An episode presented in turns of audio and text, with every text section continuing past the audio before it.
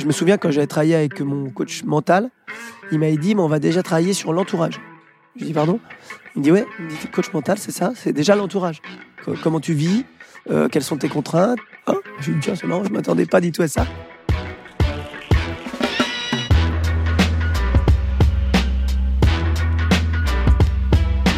Pour ce troisième épisode, on est parti à la rencontre de Karem Lagouag, un cavalier français de grande renommée qui participe au concours complet. On l'a notamment découvert lors des Jeux Olympiques de 2016 à Rio, quand il a gagné cette fameuse médaille d'or en équipe, et lors des Jeux Olympiques de Tokyo en 2021, quand il a été médaillé de bronze. Ces dernières années, c'est devenu l'une des têtes d'affiche de l'équitation en France, grâce à ses nombreux exploits, à sa personnalité unique et à sa très forte expérience. On vous souhaite une agréable écoute et on espère que cet épisode vous passionnera. À quel moment de votre parcours vous avez commencé à, à construire votre vie autour de l'équitation et réaliser que hum, vous souhaitiez devenir cavalier À 12 ans, je suis parti de chez mes parents, enfin, ils m'ont autorisé, et j'ai dit, je veux partir chez mon oncle pour faire ça dans ma vie là-dedans. Après, ils m'ont dit, bon, bah, vas-y, c'est ta passion, c'est une bonne idée. C'est pas puis vos parents qui vous ont poussé, c'est vous Non. qui avez pris. ok. Ouais, non, ils m'ont laissé le choix, et moi, je choisis euh, rapidement. Et, et ensuite, ils m'ont dit, évidemment, si ça, finalement, ça te convient pas, bah, tu t'es bienvenu à la maison, c'est pas de problème. Mais finalement, ça m'a bien convenu. Et c'est un sport qu'il faut commencer euh, considérablement jeune ou il n'y a pas forcément de, de règles là-dessus? Non, il n'y a aucune règle par rapport à ça, parce que mon coach euh, Patrick Caron, je crois qu'il a commencé l'équitation à 40 ans, et il a été champion olympique, donc... euh, Il a commencé à a- 40 il y a ans. longtemps. 40 ans Ouais. Ah donc c'est un sport aussi qu'on peut, qu'on peut pratiquer dans la longévité aussi. Exactement, même à maturité, parce que des, des champions olympiques de 20 ans, euh, a- j'en connais pas. Donc c'est un sport qu'on fait à maturité. Quoi. Ah ouais, quand Ouais. même. Même si le cheval finalement euh, ne, ne, ne vit pas aussi longtemps que nous, parce qu'il vit euh, environ 30 ans, mais on va dire jusqu'à 18 ans à peu près sa, sa carrière euh, sportive. On va dire à 10 ans, 9-10 ans, il va acquérir le, maximum de son niveau, jusqu'à 17-18 ans, où, où là c'est la, la retraite du haut niveau. Et donc, bah, forcément, un être humain, il a plus de. Enfin, un sportif athlète, il a plusieurs chevaux, évidemment, dans, dans sa vie de, de, de sportif.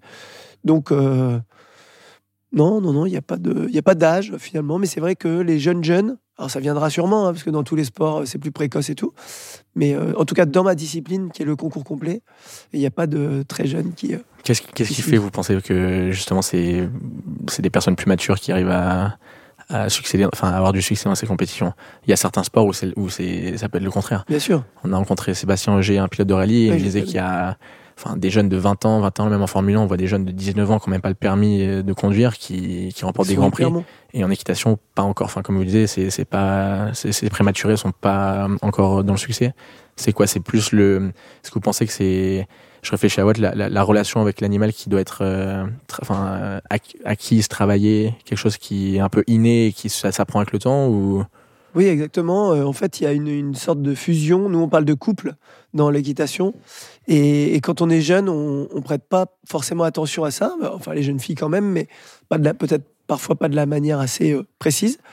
Et donc, en, en prenant de l'âge, euh, on, finit par comprendre en fait de plus en plus les chevaux, les, différents chevaux que vous avez rencontrés aussi qui vous font changer, évoluer.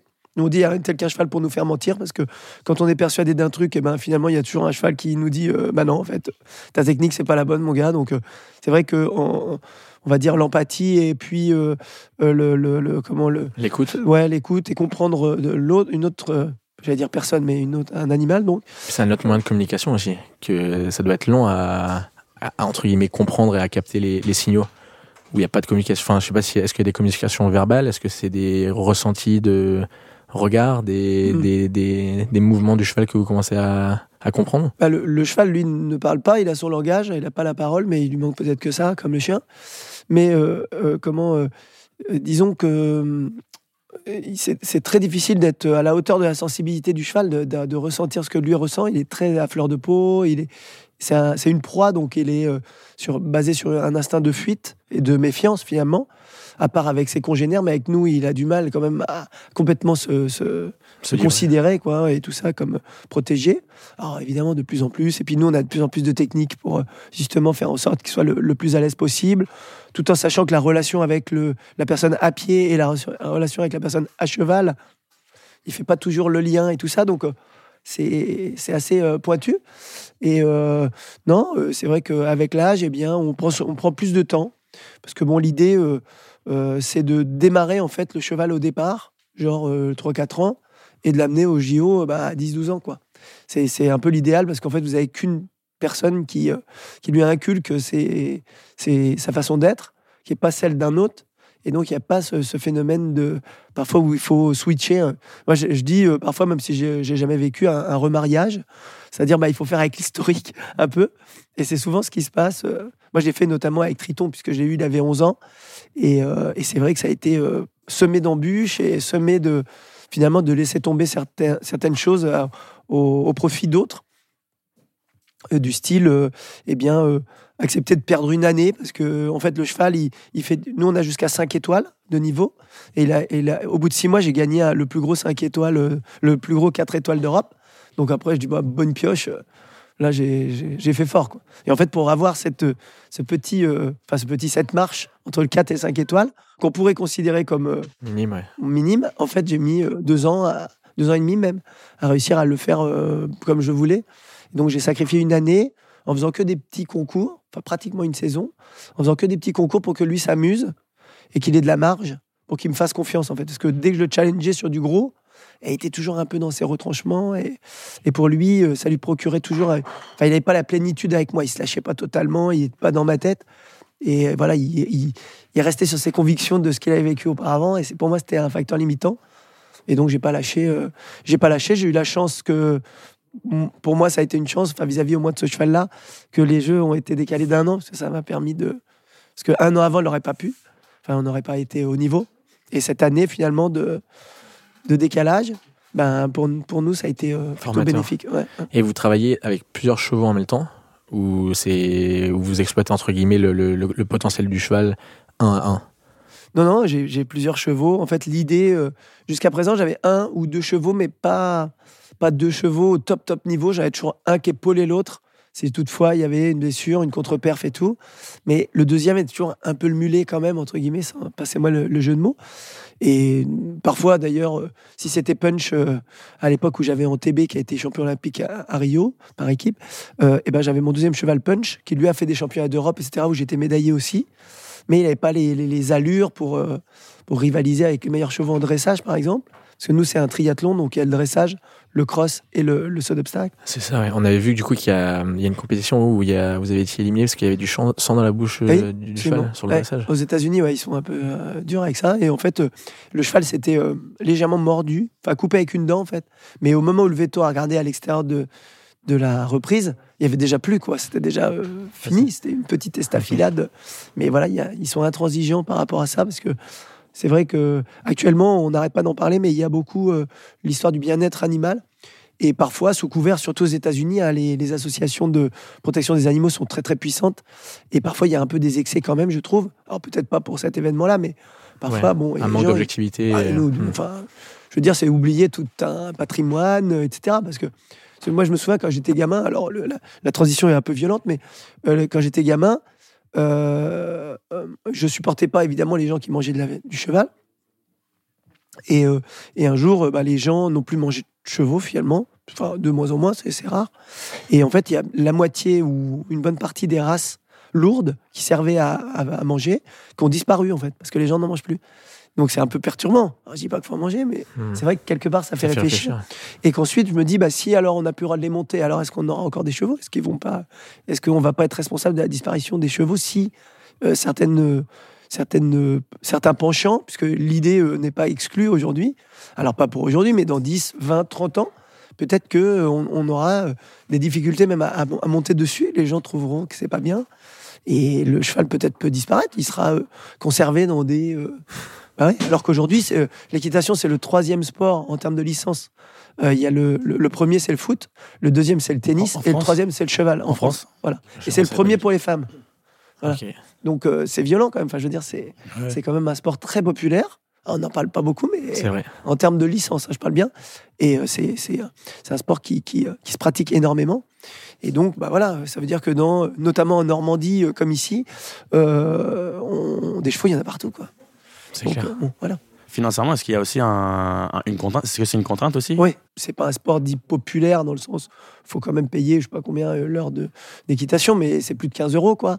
Bah, c'est quand même un peu cher. Après, c'est moins cher que le karting, hein, mais on a fait, on peut en faire plus souvent. Mais euh, c'est sûr que c'est plus cher que le football ou, ou que le tennis, et que ensuite, mais ça reste quand même possible, je dirais. Si on monte, euh, Accessible. accessible. On peut, on peut y arriver, euh, payer euh, 15 euros par semaine ou un truc comme ça pour prendre une heure par semaine euh, avec un sport quand même, on va dire, unique, entre guillemets, parce que c'est avec un être vivant, c'est quand même pas commun non plus. Donc euh, si on aime ça, le, le rapport à l'animal et tout, ben, c'est, ça peut être intéressant.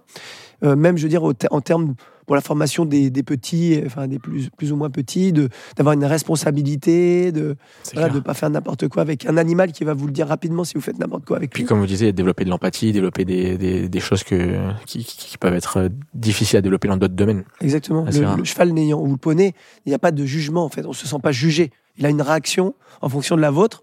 Et si vous changez, si vous avez fait une mauvaise réaction, bah, il, a, il a une réaction lui.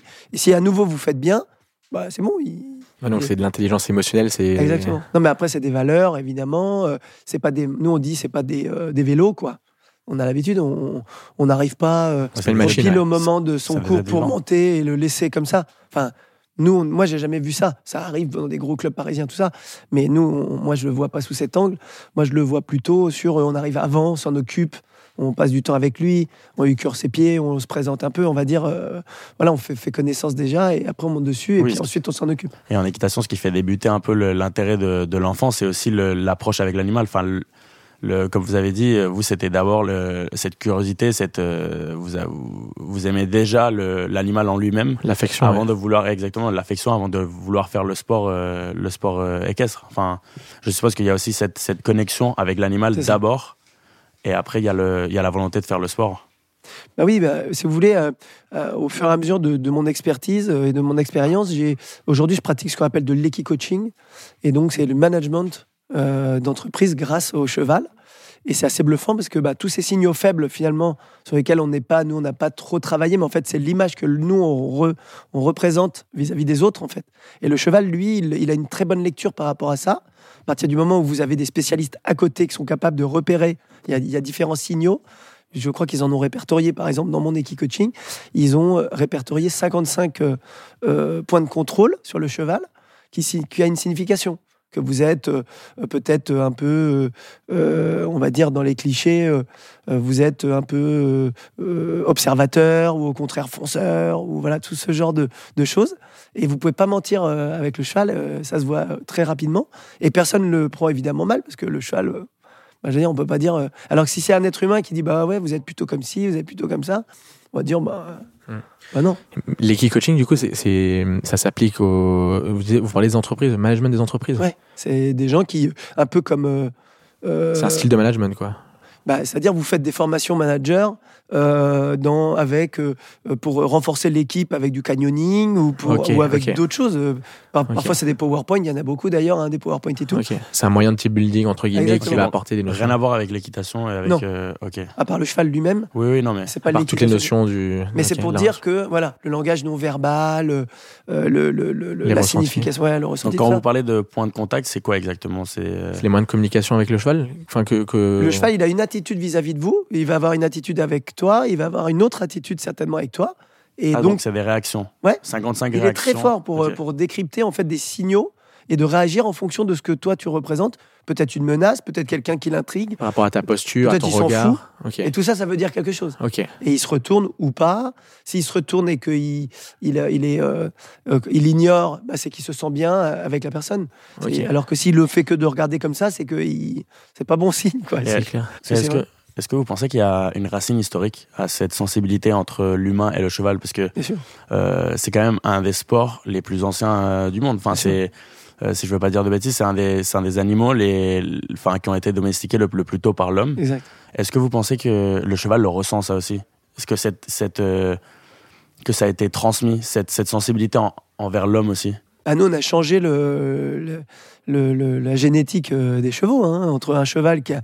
Si vous prenez des chevaux, je sais pas moi, dans des pays retranchés où il y a personne, et vous voyez ceux qui, les poulains qui arrivent là, ils sont doudous, machin.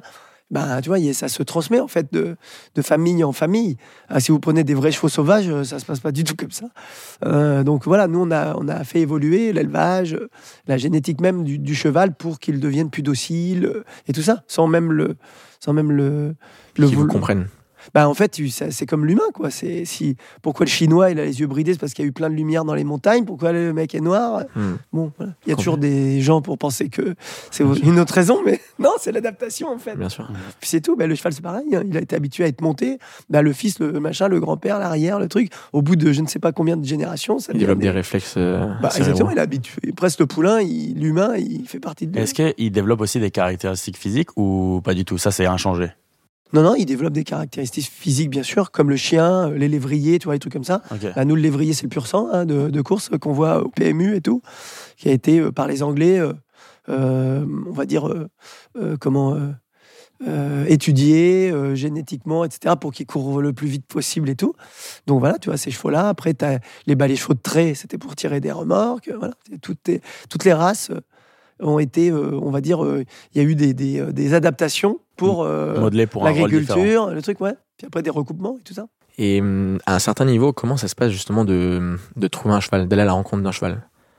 Bah, c'est propre à chaque personne. Moi, je, je sais que le, le- évidemment le, le, le, le- pédigré est quand même relativement important. Je vais pas prendre un, je vais pas prendre un, je sais pas moi, un Australien pour euh, pour faire euh, du, du marathon et je vais pas prendre un, un Somalien pour aller faire du rugby, quoi. Donc, comme vous dites, chaque, chaque race a une certaine caractéristique. Voilà, exactement. Donc Mm. déjà, bon, ça c'est une règle. Ensuite, la- on va dire le, le look général quand même. Savoir si euh, bah, il est athlétique, il, a des belles santé. allures, euh, il, il a des points de force, etc. Et après, le lien qui va euh, ou pas se, se mettre avec vous, plus ou moins. Alors, c'est sans parler du coup de foot, parce que ça, c'est c'est- c'est une règle chez nous où il faut pas, surtout pas euh, se faire confiance par rapport à ces choses-là, mais euh, sentir que le cheval, il a envie avec vous, quoi, qu'il qu'il est assez à l'aise et tout ça, et pas qu'il Comment ça, enchaîne. vous- vous- J'ai j'ai pas compris. Vous avez dit que justement, il faut, il faut négliger le fait qu'il peut y avoir un, un coup de foudre? Oui, parce que le coup de foudre en général, qu'on appelle nous trompeur. coup de foudre, oh bah, quasiment à, Ok. à 100%, c'est mort. Donc tu es là, tu dis, waouh, génial. Serez ça toujours déçu, quoi. Souvent. Donc bien sûr, il y a toujours des belles histoires, évidemment. Mais euh, ce- c'est- c'est- le coup de foudre, moi je pense, il vient plus tard. C'est-à-dire, euh, en fait, tu dis, waouh, moi, je suis trop content, c'est En génial. apprenant aussi le cheval. Ouais. Ok. Tu t'y attends Voilà. pas, quoi. C'est pas quelque chose que tu calcules, enfin, que tu. Ça vient tout seul. T'aimerais bien, Oui. mais voilà, ça se petit à petit. Il y a un lien qui se tisse et ça devient de plus en plus fort. Euh, voilà. Mais ce que je trouve trop intéressant aussi dans, dans, dans l'équitation, c'est que c'est un des rares sports où on peut faire de la compétition en individuel et aussi basculer dans le collectif. Mm. C'est rare, enfin, le tennis en est un que j'ai en tête, mais nous, par exemple, le hockey, c'est, c'est, tu peux pas jouer, c'est pas possible. c'est pas possible. Et comment, comment vous arrivez à, à vous adapter? Ça doit, être, ça doit être assez, les changements doivent être assez drastiques, les préparations, les. Ouais, moi, je suis assez bien loti par rapport à ça, parce que je suis très équipe. Donc, j'organise toujours des trucs. Moi, je fais des, euh, des jeux de team building. euh, J'arrive avec toutes mes raquettes, mon, mes trucs de sport et tout. Je fais chier tout le monde euh, pour euh, qu'ils se bougent, entre guillemets. Et, mais plutôt de, manière sympa, tu vois. Puis, au début, ils se disaient, mais il fait quoi la guague Et puis, c'est devenu un peu dans, dans la norme. Maintenant, ils me demandent. Donc, c'est vraiment un truc que j'affectionne. et moi, je suis porté par l'équipe, en fait. Donc, c'est un booster. Donc, j'en ai vraiment le besoin. Donc, je suis pas forcément bon individuellement. Et c'est pour ça que dans mon propre staff, euh, je suis très entouré par euh, beaucoup de gens pour m'aider. Et, euh, et, donc, par contre, il y a d'autres sportifs, oui, qui ont, du mal parce que c'est très individuel, même si on le partage avec un, un cheval. C'est très individuel. Toute l'année, à part une Coupe des Nations de temps en temps, c'est rare, on n'en fait même pas chaque année. Toute l'année, on se tire la bourre entre nous. Et d'un seul coup, en fin d'année, on dit tiens, les gars, en fait, tu vas faire équipe avec lui et lui et elle. Ah, super. euh, C'est ça, c'est, c'est- ça reste quand même, oui, assez, assez perturbant, mais finalement, euh, on a des regroupements euh, qui nous permettent déjà de bien nous connaître. Sur les compétitions, on est toujours ensemble, donc on se voit tout le temps. Et il y a un- une préparation qui est à Granville, en général, puisque le, l'entraîneur qui est depuis 30 ans, hein, moi depuis que j'ai, j'ai débuté, c'était déjà lui, et aujourd'hui c'est toujours lui, euh, Thierry Touzin, euh, il est de Granville, et nous, il veut absolument euh, euh, faire son entraînement sur le bord de mer, etc. Il y a un hippodrome sur lequel on s'entraîne. Et c'est plutôt, voilà, on fait ça depuis longtemps et c'est plutôt une coutume. Donc on y va 15 jours avant les échéances.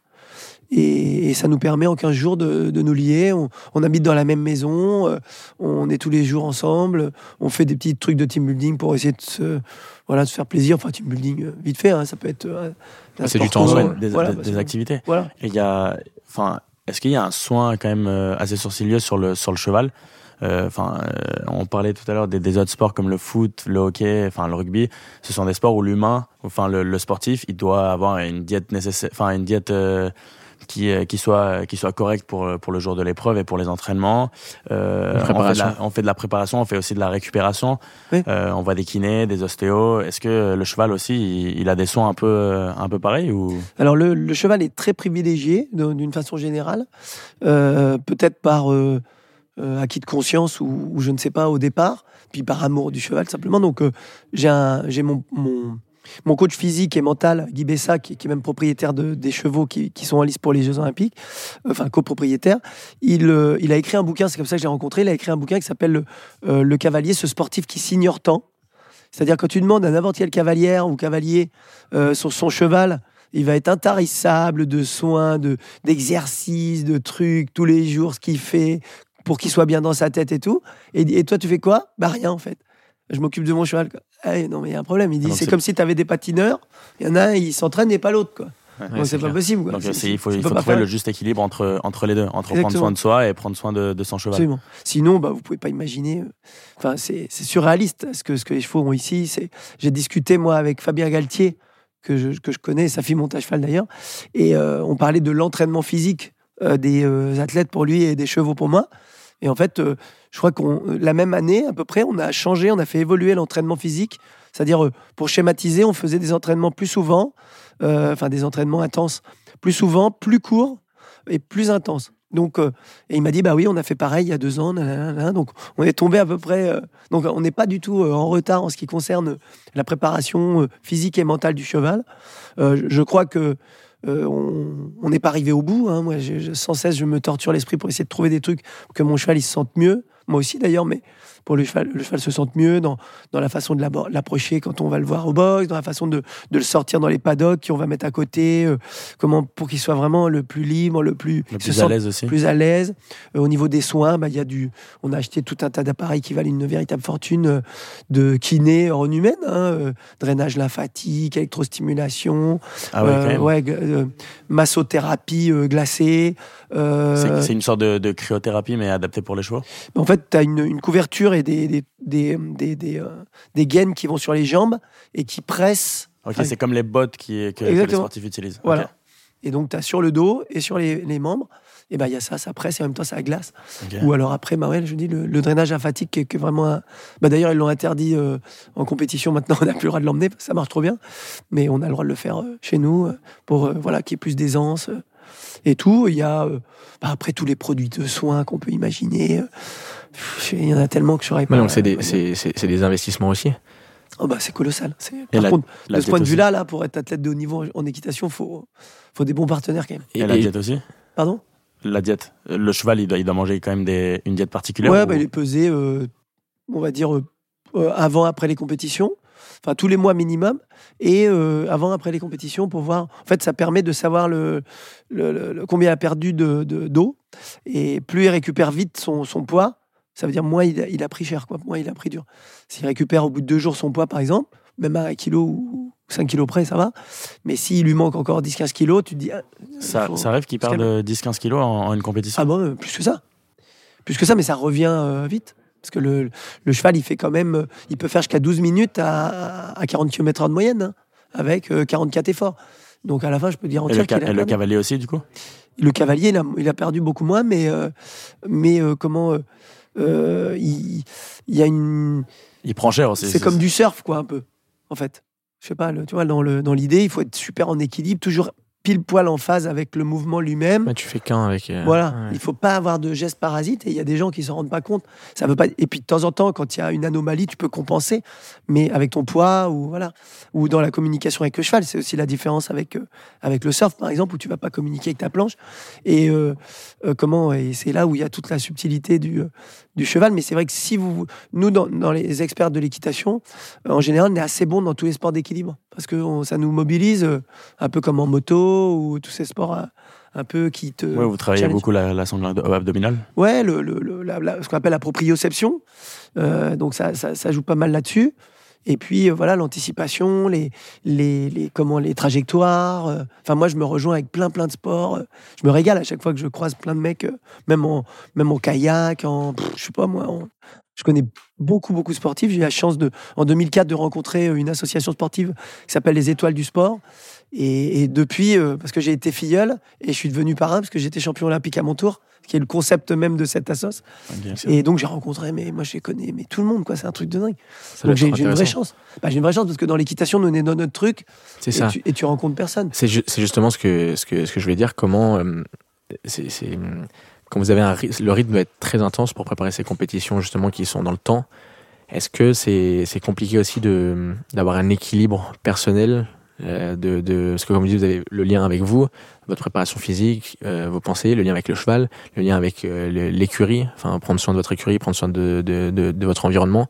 Est-ce que vous vous arrivez justement à, créer un équilibre où vous prenez du temps pour vous ou c'est vous êtes focus à 100% sur Il y, a- plusieurs parties en fait. Moi je me rappelle, alors je sais pas si je vais répondre à ta question, mais je me souviens quand j'avais travaillé avec mon coach mental, il m'avait dit, mais on va déjà travailler sur l'entourage. Je dis pardon. Il me dit ouais. Il me dit coach mental, c'est ça, c'est déjà l'entourage. Co- comment tu vis, euh, quelles sont tes contraintes, euh, gna gna gna gna gna, et voilà. Ah, je lui dis tiens c'est marrant, je m'attendais pas du tout à ça. Et donc bah voilà, il y a la famille, euh, l'équipe de travail, euh, tout ça qui crée une une atmosphère plus ou moins positive. Et puis en fonction, puis on s'approprie le truc. Moi, j'ai par exemple, j'ai un pote, Nicolas Touzin, bah, lui, il a besoin qu'on le stimule un petit peu, il a besoin d'un un petit électrochoc de temps en temps, sinon il est un peu pépouse. Ben voilà, moi, c'est plutôt, euh, plutôt le truc un peu positif, euh, voilà, les gens qui t'encouragent. C'est un peu dans le même registre, tu vas me dire, mais moi, c'est pas tellement poussé, c'est plus euh, enthousiasme, plaisir et tout ça qui me fait voler, quoi. Donc, et d'autres, non, c'est d'autres choses. Donc, apprendre à se connaître, etc. Et donc, je, en fait, mon sport n'est pas professionnel. Enfin, moi, pour euh, cette année et l'an prochain, euh, et un peu l'année dernière quand même, je vais l'être. Donc, j'ai beaucoup de, de chance. hein, mais on- cette chance, elle a été euh, progressivement dans le temps parce que j'ai réfléchi, j'ai eu des médailles, ouais, j'ai rebondi dessus. Et aujourd'hui, j'ai des partenaires de, de ouf. Donc, euh, je, parce que j'ai eu des rencontres. Je dis les mecs, j'avais des potes triathlètes. Lui, euh, il, est, euh, il était numéro un français en, en triathlon et sa femme, la meilleure française. Je leur dis, vous devez avoir tous les équipementiers euh, et tout ça. Il dit, non, c'est le mec qui est neuvième, c'est youtubeur, lui. Et donc, on, il, avec ses followers et tout, ben, il, a, il attire beaucoup plus. C'est quoi votre délire? Dis, c'est bizarre. Enfin bon, moi, c'est- c'était il y a longtemps. Et donc, je me suis dit, putain, il y a un truc à, à réfléchir quand même. Alors, je voulais pas être youtubeur, mais je me suis dit, voilà, j'ai commencé à parler, la com. euh, C'est ça justement. Est-ce que c'est vous qui gérez toutes ces choses-là? Enfin, c'est ça qui m'intéressait. C'est vous avez un plein de casquettes entre guillemets. Et à quel moment vous avez le temps de vous focuser sur euh, le business entre guillemets Mm. ou aller chercher des partenaires, euh, travailler ses relations avec les partenaires, gérer votre image, euh, gérer l'image de, de, de, de votre entourage, enfin de votre écurie. Je pense que vous avez aussi une activité où vous faites les formations. Mm. Enfin, comment vous réfléchissez? Est-ce que c'est des choses qui s'amènent à vous ou c'est vous qui avez un développement stratégique et vous savez, vous avez une vision? Ben, encore une fois, j'ai un bon entourage. Donc, j'ai des gens qui me qui m'ont aiguillé vers des choses dans lesquelles je n'étais pas développé, comme l'incentive. Ben, voilà, on m'a épaulé pour dire, ben, déjà, je vais aller. Par exemple, Marc Maury, il m'a sollicité plusieurs fois. Tu vois qui c'est Marc Non, celui, Non. Qui, celui qui est speaker de. C'est un ancien athlète de, de- en athlétisme en, en décathlon et qui est speaker de Roland Garros, par exemple. Le, Ok. le- le grand mec brun, là, qui a une voix euh, top. Et euh, donc, lui, il m'a fait faire plusieurs incentives, euh, c'est-à-dire euh, coacher un peu le- les entreprises, enfin, raconter mon parcours et être inspirant, etc., pour des médecins, pour, des, pour toutes sortes de laboratoires, etc. Et parce qu'au départ, putain, je dis, mais moi, qu'est-ce que Je lui dis, mais je vais dire quoi? Enfin, je suis pas du tout, j'ai jamais fait et tout. Il dit, oh, mais t'inquiète, euh, t'es à l'aise et tout, tu vas voir, ça va. Je vais te poser. Il me dit, c'est moi qui ai posé les questions, donc t'as juste à répondre en fait. Je suis ok, d'accord. Et puis après, les gens ils disent, ah, c'est super ça. votre T'as truc. juste à être toi-même et Bah ouais. C'est comme des sortes de séminaires du coup ou- Ouais. Exactement. Donc, euh, il y a plein d'intervenants. Moi, j'en faisais un. Et donc, quand tu es relancé comme ça, ça va. Donc c'est votre entourage qui vous amène un peu ces opportunités. voilà, après l'équipe coaching, bah, c'est mon coach euh, Jean-Luc Force qui lui euh, faisait la même chose que moi et il a rencontré, euh, voilà, lui il a eu, il a pas eu la chance d'avoir tout à fait quelqu'un comme moi, mais il, il a, il a été, euh, voilà, il a travaillé pour être dans l'équipe coaching. Et un jour il m'a dit tiens, viens avec nous déjà voir ce que c'est, tananana. Donc euh, après, bon, dans la recherche de partenaires, c'est c'est plus euh, euh, l'inspiration de, des étoiles du sport, je pense, euh, qui, qui, parce que j'ai vu que des sports méconnus euh, les mecs, euh, voilà, il y a des euh, sports fun et tout, des skateurs. Putain, les gars, ils, se- ils partent avec des. Enfin voilà, ils, ils ont. Je pense par exemple à Ty Chris, qui est un, un, un mec de roller. Putain, le gars, il a une gueule de ouf, quoi. Une tête, quoi. Il a une tête de poupon. Il est super. euh, Enfin voilà, il parle bien de son sport. Il, lui, il a jamais. Enfin, pour lui, rien n'est impossible. Alors lui, c'est vraiment. euh, Il est. il est- il est- enfin, c'est c'est les- enfin, c'est du délire.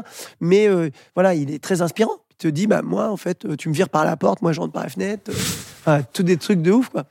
Et euh, voilà, chacun son, son idée. Mais je me suis dit, bah voilà, qui, qui connaît le, le rollerblade ou ça Euh, Pas trop. Et, un mec comme ça, tac, et ben Bah, si. c'est exactement, on en parlait comme, euh, à, à encore plus grande échelle, je pense, euh, comme un athlète comme Conor McGregor dans la UFC, Oui. où avant lui, enfin, la UFC commençait à prendre l'autorité parce que le business pr- prenait du sens, mais il a, enfin, c'est, entre guillemets, il a une, il est, il, il fait qu'un avec l'UFC. Et c'est des, c'est des personnalités qui, qui, qui montent le sport sur la scène nationale, internationale, et c'est difficile de, de- de se détacher d'eux-mêmes quand ils prennent leur retraite. On a parlé avec euh, Christian Prudhomme aussi, où il, justement, il nous parlait des, des coureurs français de l'époque comme un, des- un Bernard Thévenet avec qui qu'on va rencontrer euh, demain, où c'est des, en fait, t'att- t'attaches le nom au, au sport. Et oui, Et c'est, enfin, c'est comme le frigo, quoi. C'est ça, c'est ça. Mais C'est frigide. mais du coup, c'est- grâce à, ce- à cette association et aux rencontres Oui. que, que vous avez pu faire Ouais. que, il des y y inspirations. Il y a eu cette envie de, de, faire, de faire un peu euh, idem. Donc Ouais. les rencontres, elles jouent un rôle hyper important Ah notre ouais, carrière. c'est du réseau vraiment. Enfin, j'ai de plus en plus appris que le réseau était très important. Le réseau, ça veut dire parler avec des gens, euh, leur- le- le- le- essayer d'avoir leur confiance. Euh, et puis, c'est une amorce, en fait. Et ensuite, ça peut être un levier, mais je veux dire, de manière. euh, c'est pas euh, manigancé, quoi. Non. Ces gens peuvent devenir un porte-parole, finalement, pour vous, pour vous présenter une personne qui serait susceptible Moi qui te peut-être pousse, quoi. bah ouais. Et donc en fait, ça, parce que pourquoi? Parce que parce qu'ils ont passé un moment sympa avec nous. On les a invités sur un concours ou à l'écurie. Ou ils ont trouvé ça génial. Ils ont dit bah j'avais pas du tout vu ça euh, comme ça. En fait, le cheval, le truc, euh, c'est vachement bien. J'adore. Moi, je, je pense qu'il y a plein de gens euh, qui euh, voudraient s'associer à l'image que tu, tu véhicules. Donc je vais te, je vais te, je vais en parler. Puis tu, puis à toi de faire le boulot quoi. Donc quand on est parrainé. moi, j'arrive quand même beaucoup plus facilement que d'aller taper à la porte et, ou d'envoyer des trucs. Je me fais envoyer bouler comme tout le monde. Donc, c'est comme ça que ça se, ça se, que, Ça que s'enclenche, j'avance. Que ça se met en place. années, ouais. Au final, c'est quand même une. Enfin, le, la carrière du, du cavalier, elle est quand même assez atypique. Je sais que certains sportifs savent que leur carrière peut s'arrêter, ça peut s'arrêter euh, demain. Euh, comment est-ce que le cavalier justement gère différemment ses, ses- ses- enfin, ses- cette carrière? Est-ce qu'il y a une stratégie justement différente? Parce que on a un temps euh, qui, qui est beaucoup plus long, donc on, on peut se gérer différemment. Et enfin, vous, comment est-ce que, que vous arrivez à, à le gérer ça au quotidien? Bah, la, la majorité du temps, en fait, il faut déjà avoir un métier. à- Comme le sport n'est pas professionnel, il faut déjà un métier. Nous, on n'est pas à l'INSEP et tout, donc moi, j'ai pas les euh, contrats euh, EDF ou euh, police Militaire. et tout, tu vois. Et, euh, et donc, bah, il faut déjà voilà, faire un métier. Donc, le métier, c'est enseignant d'équitation, commerce de chevaux, je sais pas, enfin, essayer de se débrouiller ou un autre boulot. Et, et des trucs, on a vu, hein, il y a eu un champion olympique allemand qui. Euh, qui était dentiste, par exemple. Bon, ça peut, voilà. Bon, après, il n'y en a pas eu beaucoup. C'est souvent des pros quand même, mais bon, c'est arrivé. Mais euh, euh, comment dire En général, nous aussi, ça, il y a une espèce de de, de, de, culture de déjà bah, en faire son métier avant de faire du haut niveau. Ou alors après, c'est les gens fortunés qui se lancent là-dedans, mais c'est pas forcément non plus ceux qui réussissent. Un métier, un mode de vie, non? Ouais, voilà, un mode de vie, exactement. Et Vous croyez à une professionnalisation du peut-être futur Bah, euh, moi, c'est sûr que j'y crois, parce que je, je le suis actuellement. Non, donc, non, oui, je sais, mais à, à manière un peu plus globale. En fait, encore une fois, j'espère, moi, faire preuve d'une inspiration pour d'autres, en fait. Donc, un modèle. un modèle parce que honnêtement aujourd'hui euh, ben euh, moi je vis de mes partenaires Euh, ils sont tous à 100% hyper satisfaits de, de la, relation- la relation qu'on a avec eux on les avait juste avant vous ce matin on avait euh, euh, justement accueilli euh, une entreprise euh, et qui euh, voilà, ils ont passé un moment super. Alors, c'était beaucoup des dames. C'est pas toujours le cas, mais là, c'était beaucoup des dames qui sont venues. Ils étaient euh, une bonne quinzaine. Et ils ont passé toute la, de 10h30 à midi et demi euh, avec mes chevaux. Nous, euh, on les avait accueillis dans l'écurie, à la maison. On a montré des vidéos, tout ça. Et donc, en général, voilà, tout, ils sont, on, on en prend soin. Euh, voilà, parce qu'on a envie que ça dure. Alors, le fait est aussi que, comme c'est Paris 2024, c'est quand même un petit peu plus simple aussi. Euh, de plus que l'État a mis en place le pacte de performance qui permet de défiscaliser dans, dans, dans le sport. Donc vous pouvez déduire euh, 65% pour les entreprises et 75% pour les particuliers. Donc euh, ça, c'est quand même euh, une vraie chance. Donc ça veut dire que bah, moi, depuis, je crois que c'est depuis 2017, donc euh, bah, pour la quasi-totalité de mes partenaires de l'époque, ils ont fait x2. Quoi. Ils n'ont pas dit je fais Ouais, pas ça pour m'enrichir, je continue. C'est un grand avantage. Ah bah, carrément, Ouais, tu vois. c'est énorme. Donc, bah, donc j'ai vu, euh, grâce aussi à ça, entre autres, des choses un petit peu différentes, différemment. Pour, euh, à chaque fois, j'ai une chronologie. Quand je suis arrivé à Rio, ben, j'avais mon cheval en TB qui était exceptionnel. Euh, j'avais j'avais que lui. Et je suis allé jusqu'au bout comme ça, et ça s'est super bien passé.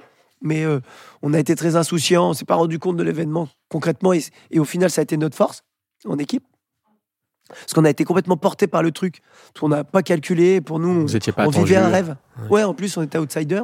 Donc, on, on a, on a vécu un rêve, en fait. On a été complètement porté. En fait, on a mis la pression sur les autres sans même s'en apercevoir. Ils ont merdé. Ils ont merdé à la fin. Et nous, hop, hop, à chaque fois, on remontait un cran, un cran, et puis champion olympique. Donc, euh, donc voilà. Donc, après, après cette euh, expérience-là, euh, eh bien, euh, bah, déjà, j'ai perdu mon, pauvre cheval d'un cancer. Donc, euh, j'ai dû retrouver un autre, et ça a été l'histoire de Triton par la suite. Et donc, avec des hauts et des bas aussi, parce que bah, ça a bien marché, puis finalement plus, puis après, quand même. Et, donc, j'avais voilà, j'avais sollicité l'ensemble de l'équipe pour dire que je pourrais plus vivre les Jeux Olympiques de la même façon, parce que maintenant, je sais à quoi m'en tenir, et en plus, on est favori. Donc, c'est plus possible, quoi. Et, vous- Là- et- là- et on parlait des, des Jeux Olympiques de Rio. Du coup, vous disiez que vous, êtes- vous étiez. J'ai l'impression que c'était c'est un travail d'ombre entre guillemets. Vous arrivez sur euh, la scène internationale, vous gagnez. Comment on, on gère justement cette transition de, de travailler dans l'ombre, travailler en équipe tout seul, à être euh, médiatisé et être un peu la tête d'affiche de l'équitation en France? Alors j'ai eu la chance, si je puis m'exprimer ainsi, en 2006 j'étais numéro un mondial. En fait c'est une computer list. Et moi à cette époque-là j'avais beaucoup de chevaux, j'avais une trentaine de chevaux. Et donc je glanais des points, euh, beaucoup de points. Et je me suis retrouvé numéro un mondial pendant 5-6 mois.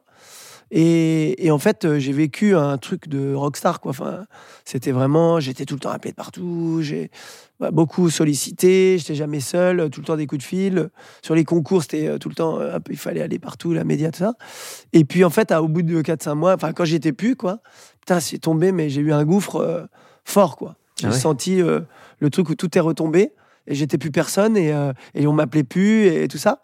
Et j'ai un peu souffert. Et donc ça m'a beaucoup appris par rapport aux Jeux Olympiques. Je me suis beaucoup méfié de ça. Et j'ai réfléchi, j'ai je me suis préparé dans la tête et tout. Et j'ai beaucoup. J'étais pas sûr d'aller aux Jeux. Mais en fait, euh, grâce encore une fois à, d'autres sportifs, d'autres sports même, euh, en 2014, j'ai dit bon, toi, dans, dans le registre du mec triathlète qui, qui c'est le youtubeur qui, qui a tous les, partenaires, je me suis dit bon, il faut qu'en com je me bouge euh, grave quoi. Faut, je sais pas comment encore. Et nous, on a une copine euh, en commun euh, avec Camille qui, qui organise que des gros événements, des compétitions comme la euh, qui travaille même pour la fédération et tout. Et je lui ai dit tu peux pas m'aider parce que machin. Elle m'a dit bah, je vais réfléchir. Il me dit t'as quoi comme argent? Bah, en fait j'en ai pas. Bah, ça va être compliqué mais je vais essayer de te trouver un stagiaire pour pour t'épauler, pour te faire tes réseaux, on faisait un petit peu, mais c'était vraiment très amateur. Et donc, bah ouais, on est tombé sur un jeune homme qui, euh, finalement, faisait, même pour un jeune, il faisait bien son job. Et il nous a fait faire plein de trucs. Et en fait, en- de 2014 à 2016, bah, on a pas mal euh, monté euh, en, en- visibilité. en organisation, en tout cas. Ouais, en visibilité aussi, mais très organisationnel. Et. Camille est très sensible aux belles photos. Il faut, elle s'en fout que ça soit populaire. Elle veut que ça soit joli, Avec expressif et tout. Et en fait, on s'est fait une, finalement une marque de fabrique. Et, on- et les followers qu'on a euh, euh, fidélisés, euh, ils sont, euh, je sais pas, il y a un pourcentage très élevé de gens qui like par rapport à d'autres. Il y a Un des- taux d'engagement assez Voilà. fort. Donc nous, c'est ouais. Parce Moi, que- j'ai fait- Parce je un peu à, à- à l'identité que vous. Bah ouais. Après, ceux qui restent, ils restent vraiment Ouais, quoi, à pour les bonnes a- raisons. à quoi. la structure qui a été implémentée aussi. Exactement. Et euh, je sais plus ce que j'allais dire, mais attends. euh, euh, oui, je suis le seul euh, cavalier à avoir gagné quand même beaucoup d'argent en crowdfunding.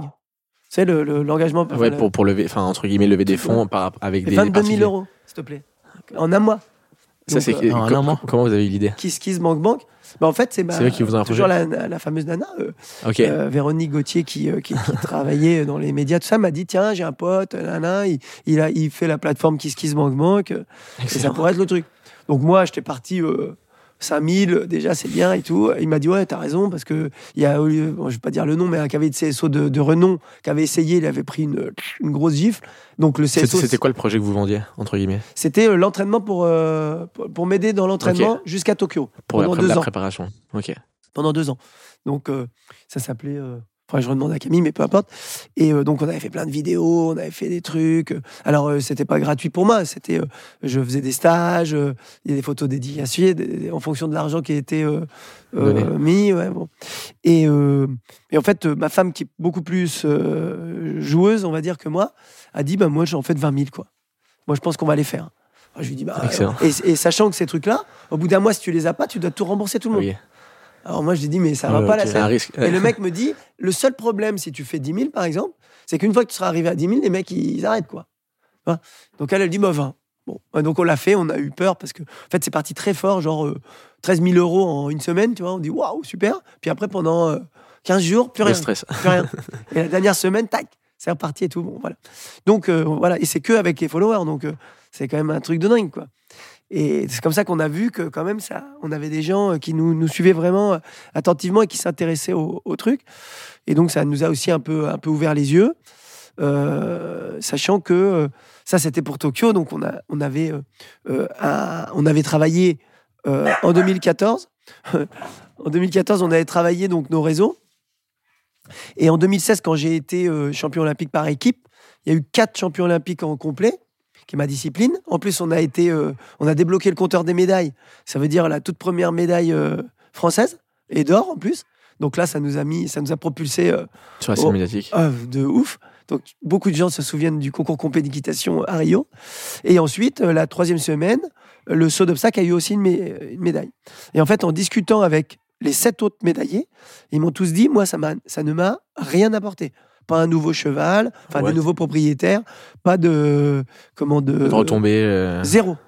Et moi, alors j'ai mis du temps, puisque pour récupérer l'argent que j'avais financé depuis, euh, depuis euh, Vous avez investi, entre 2014, ouais, j'ai investi, j'ai investi 30 000 euros 2014, 2015, 2016, 2017, Bon, voilà, mi-2017.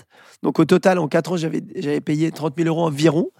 Et j'ai eu mon premier partenaire qui m'a remboursé ces 30 000 euros, euh, premier partenaire financier, euh, en 2017. euh, Et qu'est-ce qui a fait que eux, justement, ils n'arrivaient pas à avoir de retombées et vous, vous en aviez C'est tout le, le- le travail de votre communication? Exactement. Ok, Absolument. c'est ça. Donc en fait, puis en plus, il y avait une espèce de. Maintenant, c'est un peu moins le cas, évidemment. Mais à l'époque, c'était. En fait, même la Fédé m'appelle, m'appelait en disant personne veut le faire. Donc, euh, est-ce que toi, tu veux faire la- le média de si Est-ce que Ah, tu veux aller à Versailles pour euh, aller voir les, les- Ok. l'endroit des jeux? Représenter un peu Ah, les. Toujours, à chaque fois, on m'appelle. Même encore aujourd'hui. C'est déjà les mecs se bougent un peu plus quand même, mais euh, mais quand même il y a du retard quoi. Vous avez vu moi, j'avais, moi, deux ans. Voilà, moi, j'ai eu deux ans d'avance, quelque part. Et euh, j'ai réussi à. Parce que je m'y suis intéressé aussi. Puis de fil en aiguille, voilà, je me suis professionnalisé autour de, de la recherche de partenaires, jusqu'à devenir quasiment aujourd'hui, mon métier, c'est de, de faire de la recherche de partenaires. Alors, j'ai gardé quand même, pour rester dans le coup, quelques stages, euh, quelques équis-coaching euh, et quelques incentives. Mais avant, j'étais parti de chez moi 150 jours par an. Donc pendant 150 jours, je monte pas mes chevaux. Et aujourd'hui, c'est 30 jours, quoi. Voilà. Donc, euh, et, et comme par hasard, je suis plus performant. Je du bois. Et hum, du coup, on parle de performance. C'est quoi vos, hum, vos objectifs, vos prochains objectifs? Donc, c'est les JO 2024 Et C'est- championnat d'Europe déjà au Haras du Pin au mois d'août. Ok. Voilà, qui est un objectif euh, quand même en soi. Un championnat d'Europe, euh, c'est c'est toujours bon à prendre. C'est une petite médaille. Donc, championnat d'Europe en août. Et Oui. après, le, après championnat d'Europe, c'est focus euh, JO 2024 Bah, De toute façon, aujourd'hui, il se passe pas un jour sans que je parle des Jeux Olympiques ou qu'on m'en parle. Donc les Jeux, c'est quand même évidemment euh, ce qui, qui plus important que, que les championnats d'Europe quelque part. Mais euh, c'est un peu des passages, quoi. Ok. Et avec, avec quelle, euh, quelle approche vous avez pour justement ces JO, les, les Jeux 2024 Vous parliez de l'approche de Rio où vous étiez complètement, entre guillemets, pas attendu et vous, vous avez aucune préoccupation, vous êtes juste focus sur la performance. Là, ça change, ça a évolué Mhm. d'une manière ou d'une autre. Quelle est, quelle, est, quelle est votre approche? Bah là, sincèrement, je vis ma meilleure vie là, actuellement Là, je suis un petit peu euh, enrhumé, mais c'est pas grave. Euh, mais je vis ma meilleure vie. Là, j'ai euh, tous les voyants sont au vert. Je- encore une fois, je suis pas, je suis pas superstitieux, mais je touche du bois quand même. Euh, mais je suis au, sommet de ce que j'ai, ce que j'ai voulu construire jusqu'à présent. J'ai, plus, j'ai trois chevaux euh, pour euh, faire les Jeux Olympiques. Je- ça m'est jamais arrivé. Euh, j'ai une équipe soudée qui, qui est au top niveau. En ce moment, j'arrête pas de, gagner des compètes. J'ai même des félicitations et tout. Donc, on sent que le, voilà, le produit qu'on a concocté, il est efficace.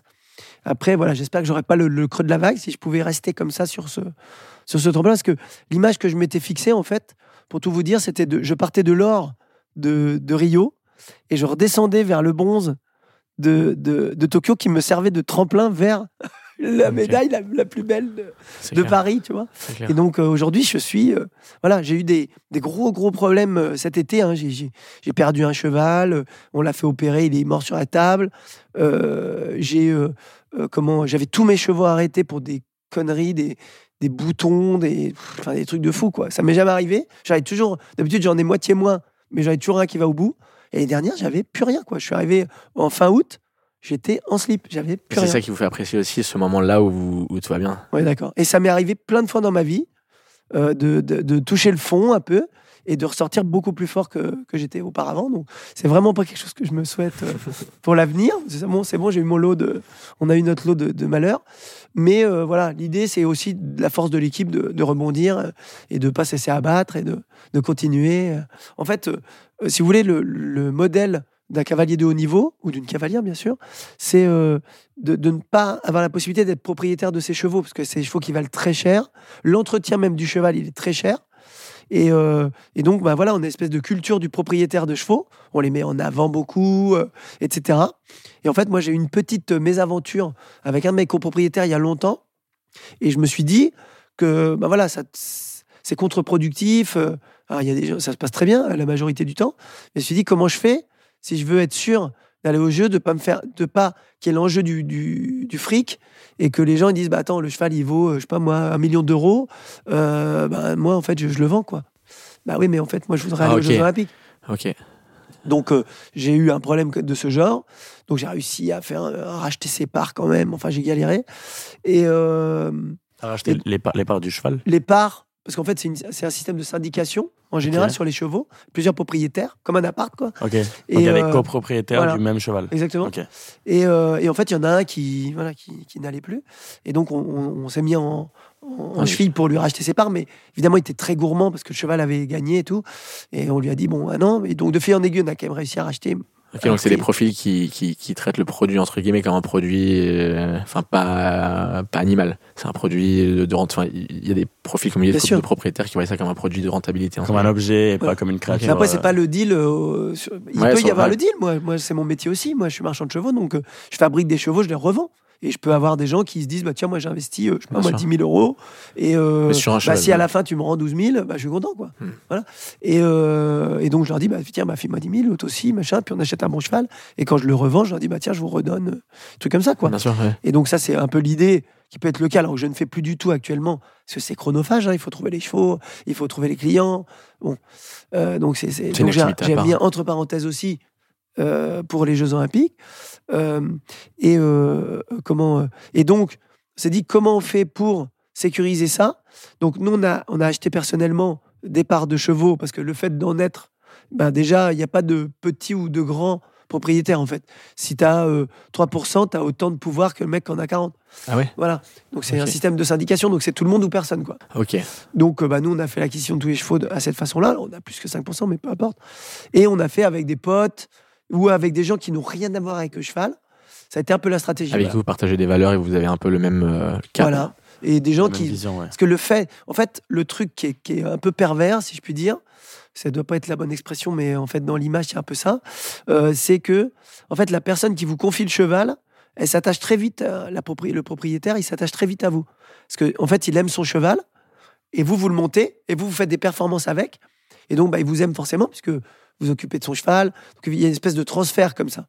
Mais le jour où ça va pas, c'est quand même le cheval, le lien, c'est pas toi. C'est pas comme si c'était ton pote, quoi. Il y a un petit peu ce côté-là de temps en temps. C'est, c'est alors c'est pas toujours le cas, mais assez fréquemment quand même, je crois. Moi, pour l'avoir vécu.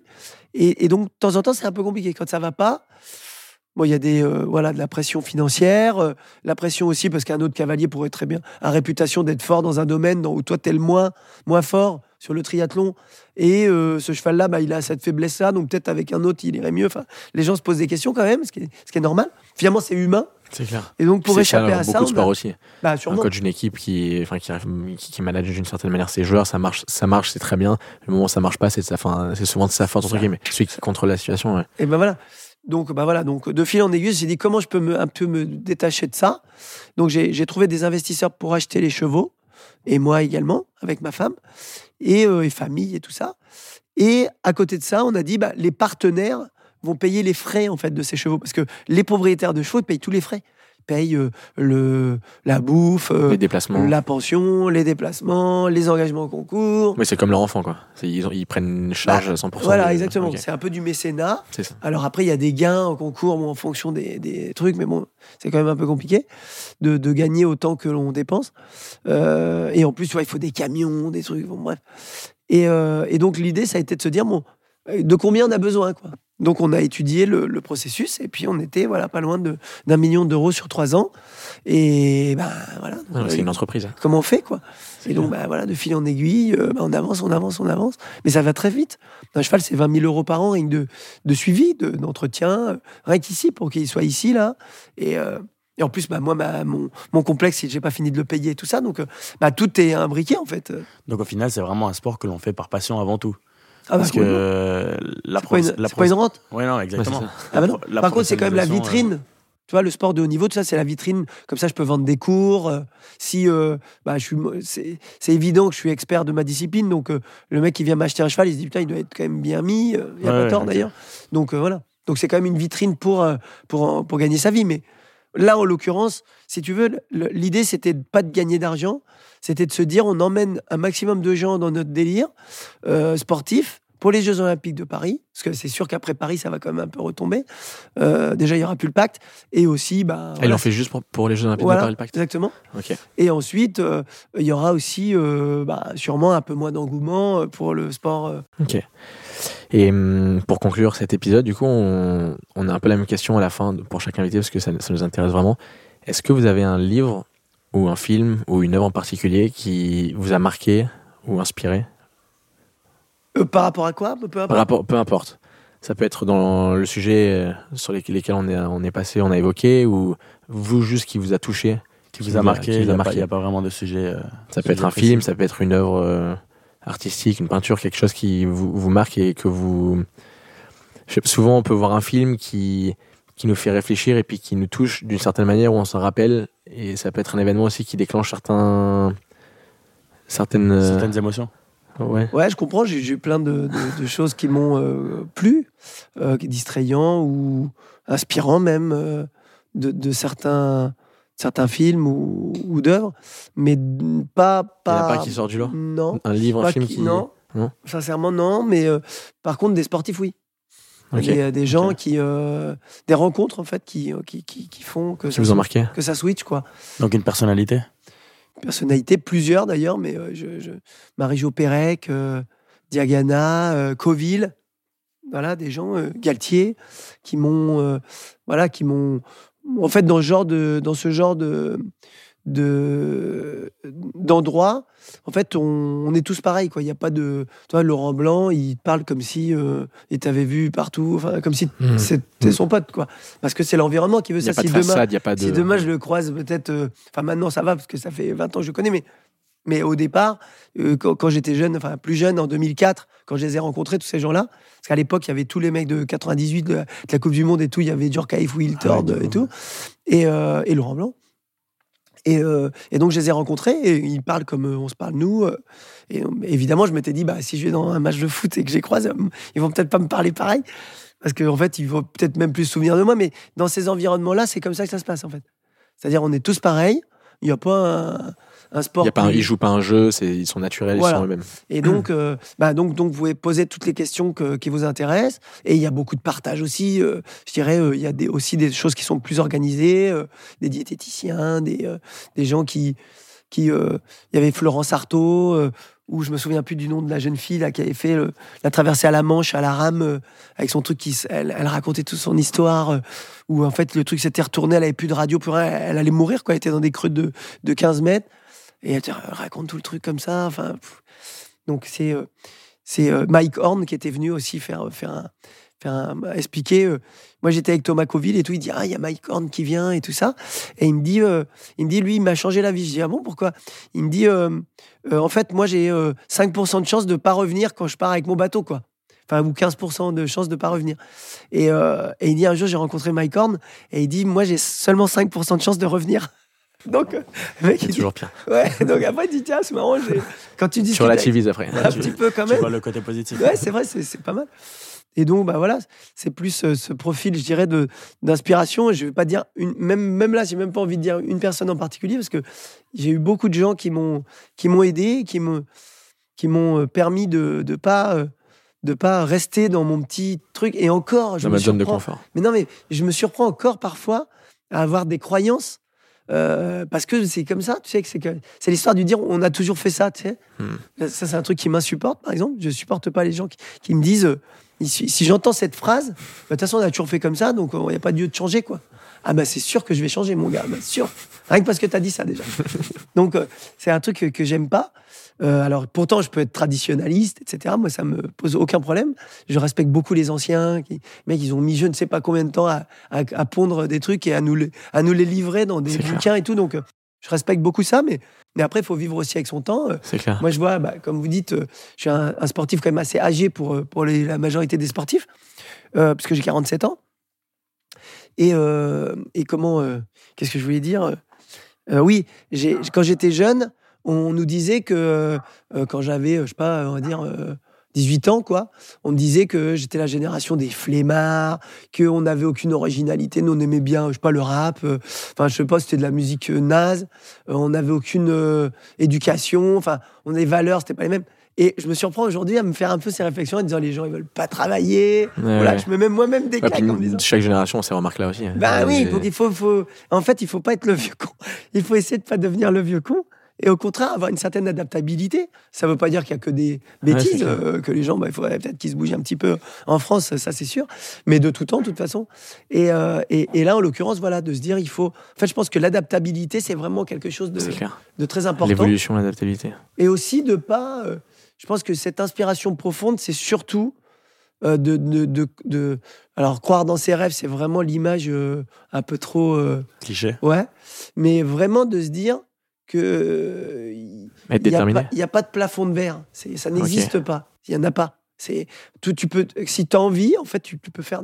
Moi, demain, je pourrais être euh, euh, pesqué, quoi, tu vois, euh, si j'ai envie, quoi. Alors, peut-être plus maintenant, mais en tout cas, à une période de ma vie, si j'avais voulu switcher et devenir euh, euh, Thomas Pesquet, ben, j'aurais pu, quoi. Donc, en gros, c'est- tu, vous dites c'est les limites qu'on se fixe Ah ouais. qui, qui déterminent là où on C'est va. horrible. Et moi, je me surprends moi-même parfois à me dire bon, bah, c'est bon, c'est pas pour moi, tu vois, ou non. Et c'est un truc de ouf, quoi. C'est, c'est fou quand même les facteurs limitants qu'on peut se donner. Et en fait, on peut tout faire. C'est alors après, il faut, il faut que ça soit. Il faut se donner les moyens de, de, de faire Que ce ça qu'on cohérent faut aussi. les mo- faut que ça soit cohérent, il faut que ça soit en raccord avec tes valeurs, ta que personnalité. ça te corresponde. Quand même. Mais tu as envie, c'est pas pour dire. Par exemple, il y a Pascal Gentil, je sais pas si vous connaissez, Non. qui est un mec de taekwondo, euh, très très fort. Et, euh, et le gars, en fait, il- quand il y avait plus de boulot et tout ça à un moment donné, là, bah lui, il s'était amusé. Euh, Il était pas forcément très connu, taekwondo. Et il s'était amusé, il s'était fait un petit calepin. Et il avait postulé pour plein de boulots. À la poste, chez Maïdo, euh, dans un- une entreprise de je sais pas quoi. Enfin, et il avait euh, comme ça listé, mais je sais pas, il en avait une centaine, quoi. Ça l'avait déliré de faire ça en disant bah tiens tous les gens qui peuvent pas bosser bah regarde moi je suis Mm. employé parce que Ouais, bah, j'ai- la volonté j'ai le j'ai le la conviction et dans des trucs qui me plaisent pas forcément mais voilà donc euh, sans, sans rentrer dans ça c'est de dire je crois que vraiment chaque personne a euh, Un potentiel qu'elle peut exploiter. ah, et, ouf ouf et y a pas et, et parfois on est pris dans le dans le truc de tous les jours de, de C'est clair. ouais dans est- sa zone on de confort, entre guillemets. ouais exactement Ouais. Il faut, il faut se détacher pour pas se, pour pas se Il limiter. faut prendre du recul. Il faut se mettre derrière et Ouais, dire exactement. ah punaise, je vais où là? Mais ce qui est très dur, parce que c'est, on, on en parle souvent, on en parle beaucoup aussi dans, dans certains épisodes, où surtout quand on fait quelque chose qui nous passionne, Mm. prendre du recul, c'est très dur. Ouais. Parce qu'on veut penser à ça tous les jours. Justement, on a la peur de pas réussir, on a la peur de décevoir. Donc on est constamment, constamment pris par euh, cette dynamique et on culpabilise si on prend du recul.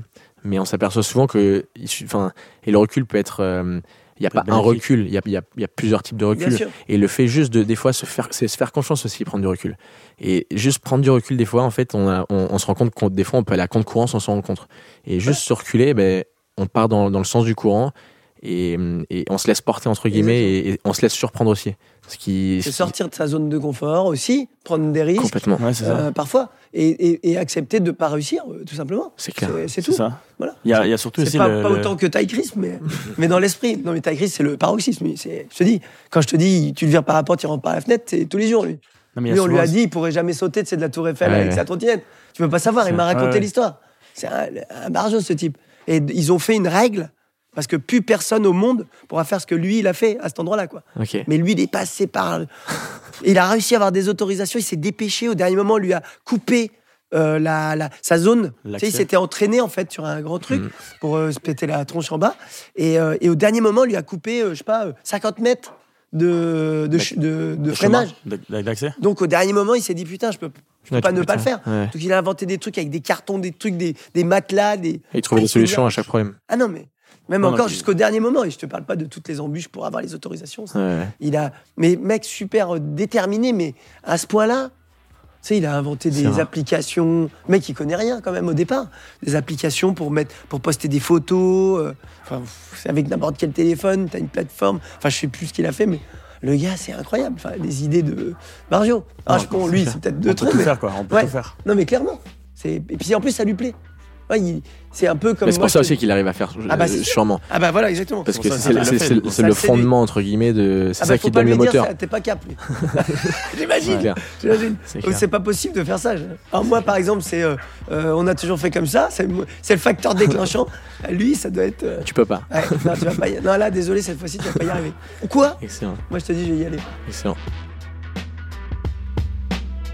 On tient vraiment à vous remercier d'avoir écouté cet épisode jusqu'à la fin et on vous dit à lundi prochain pour une nouvelle rencontre.